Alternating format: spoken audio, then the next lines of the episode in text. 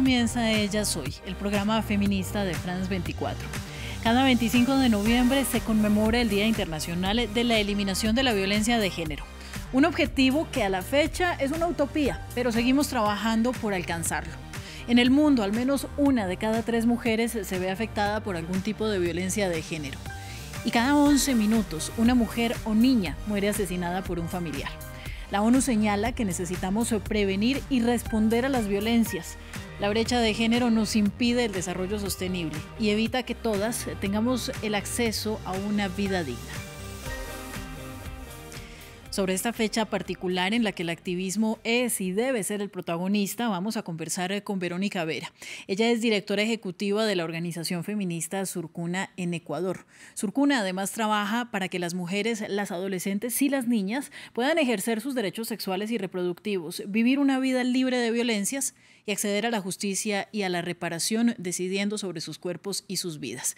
Dicho esto, Verónica, gracias a usted eh, por prestarnos su voz eh, para hablar eh, de violencia de género que nos afecta a todas, todos los días. Muchas gracias a ti por la invitación. Estoy muy agradecida de estar acá y gustosa también de que el 25 podamos hablar de este tema, que es un tema que nos atraviesa el cuerpo, la vida todos los días, ¿no? Los feminicidios y la violencia en nuestra contra. Sobre eso quiero empezar. Quiero pedirle que hablemos sobre feminicidio, un crimen en aumento, frecuentemente mal tipificado y además mal informado en América Latina. ¿Por qué las cifras alarmantes en los países de esta región y por qué tenemos que prestar más atención al tema?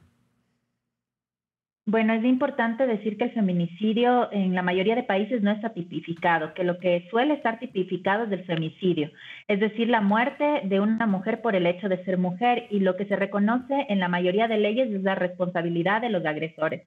Sin embargo, estos feminicidios suceden en un contexto de total impunidad social, ¿no? Donde la sociedad sigue justificando la violencia, en donde seguimos culpabilizando a las víctimas, en donde le decimos a una víctima que busca protección o busca poner una denuncia que no denuncia, que es su esposo, que es su pareja, que le va a hacer daño, ¿no? Entonces, hay un contexto social, hay un contexto estatal que no logra prevenir que estos hechos violentos sucedan. Por ejemplo, en Ecuador, que es de donde yo vengo, este año 2022 ha sido el año más violento eh, durante todos estos años que se ha tipificado el femicidio, que ya son más de cinco o seis años. Entonces, eh, lo que quiere decir que el femicidio también responde a los contextos sociales en los que estamos viviendo. Es una violencia extrema contra las mujeres, pero que responde también a los contextos de mayor pobreza, de mayor precarización, de menos inversión social, en donde hay menores condiciones de vida dignas, donde las mujeres vivimos más violencias de género. En fin, que eh, volvemos al mismo punto de origen y es la brecha de género, la desigualdad entre hombres y mujeres y las mujeres aún eh, siendo tratadas como ciudadanas de segunda clase y a veces ni siquiera eso. Ahora, hay que dejarlo muy claro, nos están matando. Pero aún cuando no se llega a esta que es la culminación de los ciclos de violencia, siguen existiendo estas violaciones constantes y además es lo más grave, todavía normalizadas. ¿Cuáles son para usted esas eh, violencias más comunes a las que deberíamos prestar más atención para no llegar a extremos como el feminicidio, por ejemplo? Bueno, diría que ninguna violencia es más o menos importante que otra, más o menos relevante. Eso es lo primero que tenemos que reconocer. O sea, que si una mujer está viviendo violencia psicológica, que es, por ejemplo, la más común de las violencias en el mundo, ¿no? Es por donde empieza el ciclo de violencia, en donde empieza la manipulación, en donde empiezan a hacerte sentir de menos, en donde empiezan a decir que no vales la pena, ¿no? Y eso es lo que permite que efectivamente luego se ejerza quizás violencia física, violencia sexual. Entonces, es súper relevante que como como sociedad escuchemos los llamados de auxilio, por ejemplo, de las mujeres que tenemos a nuestro lado, si vemos que hay una relación de poder, si hay relaciones de manipulación, que podamos acercarnos de manera eh, cercana, cuidadosa también a las mujeres que nos rodean, a nuestras amigas, a nuestras madres, a nuestras hermanas y decirles, mira, lo que tú estás viviendo no es normal, tú no eres menos, tú no eh, eres una persona que debe dejarse manipular, intentar acercarnos, pero finalmente si no logramos esa cercanía, creo que debemos estar dispuestas apoyar para que esta mujer busque ayuda cuando esté lista para hacerlo, ¿no? Y escuchar todas las señales, no culpabilizarnos a nosotras mismas de la violencia. La violencia que vivimos jamás es culpa de las víctimas.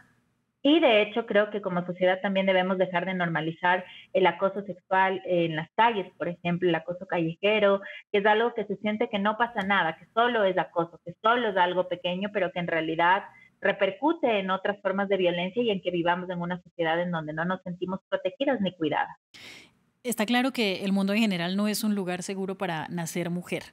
Todos los días las niñas son violentadas. Desde que nacemos se nos asignan roles de género que nos afectan a lo largo de nuestra vida y nos hacen más vulnerables a las violencias de género. ¿Cuáles son esos roles eh, que, proponen ustedes eh, que eliminemos para protegernos desde que somos niñas y, tengamos un en un mundo ideal y utópico, un eh, libre desarrollo y una vida en la que podamos tener herramientas para hablar por nosotras?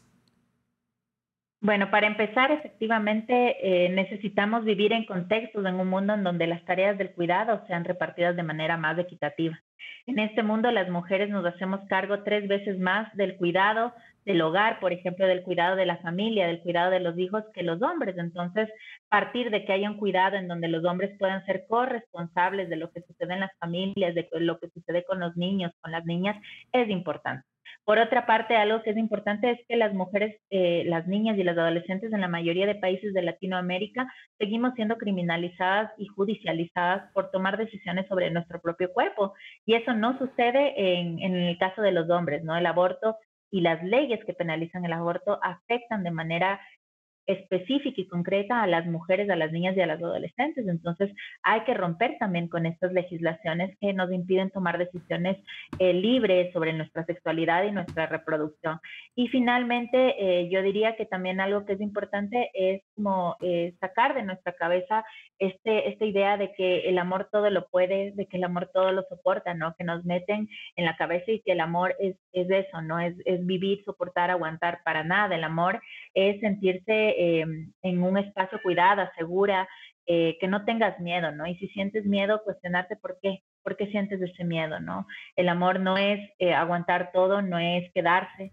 El amor es efectivamente primero por una misma y también por dejar estos espacios donde nos sentimos con miedo e incómodas. Y además el amor debería ser sano y en condiciones de igualdad, ¿no? Cuando se habla específicamente de estas relaciones de pareja. Hablemos un poco sobre eso porque eh, la violencia de género empieza cuando eh, hay relaciones de poder, cuando ah, hay una persona que se siente con poder para abusar sobre otra persona. Em, y también nos han vendido, eh, y de eso la culpa es en gran parte de nosotros medios de comunicación, eh, eh, que los abusadores o los violentos son psicópatas, son enfermos mentales. Es decir, en cierta manera se excusa a esta persona violenta. ¿Cómo derribamos ese mito y combatimos la realidad eh, triste y dura, pero es que estamos criando matones y estamos criando violadores? Esto viene desde, desde nuestras propias raíces. Exactamente. Primero creo que lo que hay que asumir es que hemos fallado como sociedad en la educación de las niñas y los niños, ¿no? Entonces hay que apostarle para que la educación que reciben sea una educación en derechos humanos, que fomente la igualdad, que fomente la equidad en las relaciones, que fomente el respeto y que de alguna manera rompa estos roles de género que veníamos de hablando. Y lo segundo, creo yo, es que efectivamente hay que reconocer que los agresores sexuales los feminicidas son hombres comunes y corrientes, o sea, es el vecino que nos caía bien, al que le saludábamos, es, puede ser a veces alguien de nuestra familia, no es el tío que era súper simpático, que en las cenas de Navidad eh, nos hacía reír a todos, o sea, hay que eh, desmitificar que los agresores sexuales, que los feminicidas son eh, hombres lejanos, más bien hay que saber que están en nuestro entorno y hay que tener los ojos muy abiertos para responder a los llamados de auxilio, por ejemplo, que hacen los niños, las niñas, los adolescentes cuando están viviendo agresión sexual que lamentablemente en el mundo sucede especialmente en sus familias, en sus entornos de cuidado, en sus círculos cercanos.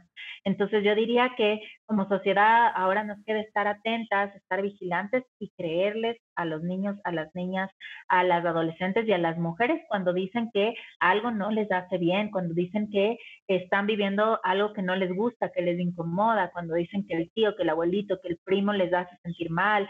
Entonces creo que como sociedad nuestro rol está ahorita en proteger, cuidar creer y sobre todo transformar la educación. Creo que eso será más a largo plazo, pero tenemos que transformar la educación. Ya se nos empieza a acabar el tiempo, pero no quería dejar ir eh, sin hablar acerca de las víctimas, ¿no? Em, ese machismo que tenemos tan interiorizado todos como sociedad no nos permite o nos enseña que a las víctimas no se les cree. Todavía hoy en día seguimos culpando a las mujeres cuando son víctimas de violencia en vez de culpar a los violentos. Eh, ¿Por qué debemos creerles a las víctimas? Háblenos de ese principio fundamental. Bueno, efectivamente, cuando una mujer decide hablar de la violencia que está viviendo, es un grito de auxilio, para empezar. Y es un momento especialmente en donde ella está en riesgo, ¿no? Porque está decidiendo romper con el círculo de violencia que ha venido viviendo. Entonces, de hecho, en Ecuador, por ejemplo, los feminicidios suceden la mayoría de veces cuando la mujer ha decidido poner una denuncia o ha decidido buscar ayuda porque el agresor siente que deja de tener poder sobre ella y se siente más amenazado y es ahí cuando ejerce la violencia más extrema. Entonces, justamente eh, como sociedad, como familias, tenemos que creer en las víctimas, creer en las mujeres que nos rodean, porque podemos ser entes de protección, o sea, podemos convertirnos en círculos de cuidados para esas mujeres cuando deciden denunciar. Entonces, eso es lo que podría decir que si no creemos en ellas, también podemos hacer que los feminicidios de alguna forma tengan como un contexto social eh, en donde puedan suceder y donde estén más legitimados. Entonces sería ese como mi, mi consejo, igual cuando suceden agresiones sexuales contra niños, niñas, adolescentes, los niños, niñas quizás no nombran que están viviendo violencia sexual o violación, eh, podrían nombrar de otras formas como incomodidad, no me gusta que me toque, eh, el rechazo a verse con una persona. Entonces, creerles, escucharles y buscar ayuda profesional si no sentimos que tengamos las herramientas para dar una respuesta. Pues mire, yo le doy eh, un eh, gran agradecimiento a usted, Verónica, y a la organización feminista Surcuna por apoyarnos con conceptos que a veces, parecen tan básicos, eh, pero que nos faltan tanto en la conversación diaria. Muchas gracias a usted y cierro con una de mis frases favoritas para estas fechas de conmemoración y es que vivas nos queremos. Gracias también a nuestros televidentes por estar con nosotros en ellas hoy y nos vemos próximamente en France 24.